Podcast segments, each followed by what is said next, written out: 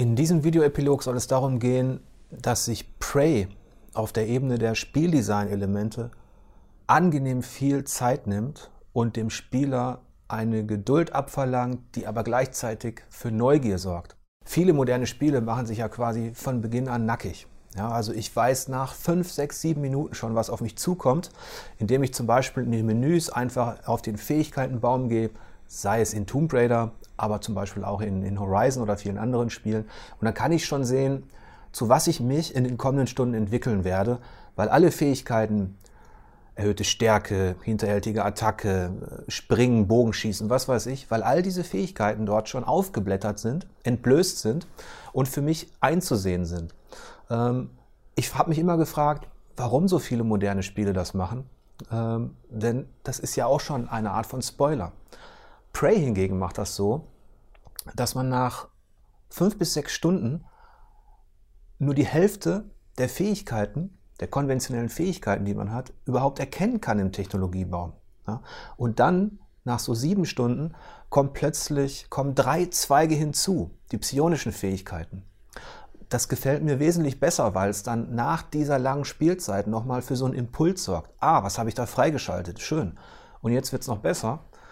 Prey öffnet den zweiten Technologiebaum nicht einfach ähm, und zeigt ihn komplett, sondern ich kann diese psionischen Alien-Fähigkeiten in diesen drei Bereichen nur dann einsehen, wenn ich die Aliens innerhalb der Spielwelt scanne. Erst wenn ich die richtigen Aliens scanne, bekomme ich zum Beispiel die Verwandlung oder den, den kinetischen ähm, Schlag oder all die anderen Dinge, die ich da freischalten kann. Sprich, ich muss geduldig sein und werde auch innerhalb der Menüs belohnt, äh, indem ich diese Neugier habe, was, was kommt denn da, ja? Was, was habe ich denn jetzt freigeschaltet? Das ist eine wesentlich bessere Herangehensweise an Menüs und Strukturen als in gewöhnlichen Actionspielen. Prey demonstriert auch auf einer erzählerischen Ebene, dass sich Geduld auszahlt. Ich habe mich äh, in kaum einem Spiel der letzten Jahre so oft noch nach sieben bis acht Stunden gefragt, ja und was soll das jetzt? Und was kommt dann? Und was hat das für Konsequenzen? Hier ist es so, dass ich dann selbst nach 20 Stunden noch mit spielerischen Möglichkeiten belohnt werde. Ohne zu etwas zu verraten, ähm, soll das ein Beispiel verdeutlichen.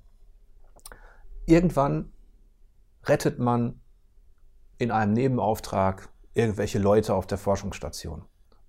Ähm, die bedanken sich und normalerweise ist das in vielen Spielen so, da kommt ein Haken dran, man bekommt irgendeine Belohnung und das war's dann. Und dann wird man ein paar Momente später damit überrascht, dass sich aus dieser Rettung noch andere Konsequenzen ergeben und andere Möglichkeiten. Und ähm, ich hatte sehr oft in Prey dieses angenehme Gefühl der Überraschung. Sowohl im subtilen kleinen Bereich der Menüs, wie gesagt, die Fähigkeiten, die dann nach sechs Stunden hinzukommen und die ich erst freischalten muss, ähm, was natürlich auch ein spielerisches Element ist, als auch innerhalb der, der Spielmechanik und der Story.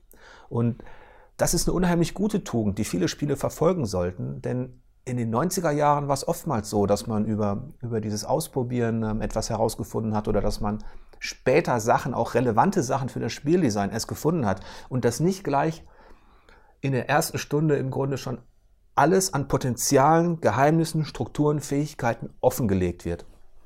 Das ist eine, eine schöne Geschichte an Prey, dass, dass, dass dieses Abenteuer sich auch im Kleinen die Geheimnisse bewahrt und den Spieler schon auch ein bisschen dazu zwingt, mit seinen Fragen ein paar Stunden zu leben, Geduld zu zeigen, aber ihn dann auch belohnt. Denn es wäre natürlich genauso fatal, wenn, die, wenn es keine Antworten geben würde oder wenn es keine Bestätigung oder auch gar keinen Sinn hinter bestimmten Spielaktionen geben würde. Aber Prey schließt da sehr viele Kreise, auch im Kleinen, und ähm, ist damit, äh, zeigt damit, dass ein, dass ein Spieldesign nicht nur von der Dramaturgie der Story abhängig ist, sondern eben auch von der gewissen Dramaturgie der Freischaltung der Fähigkeiten und auch der Aktionen innerhalb der Spielwelt. Sinnbildlich dafür ist auch der Psychotest, den man in Prey innerhalb der ersten Stunde ähm, hinter sich bringen muss, in dem es um Fragen der Opferbereitschaft geht, wo man sich auch denkt, was soll der pathetische Kram jetzt am Anfang, interessiert doch in ein paar Stunden keinen mehr. Weit gefehlt, dieses Leitmotiv, der, diese Fragen, die wie ein Leitmotiv sich durch das ganze Spiel ziehen, kehren in bestimmten Formen immer wieder, sowohl in der Mitte des Spiels als auch ganz am Ende.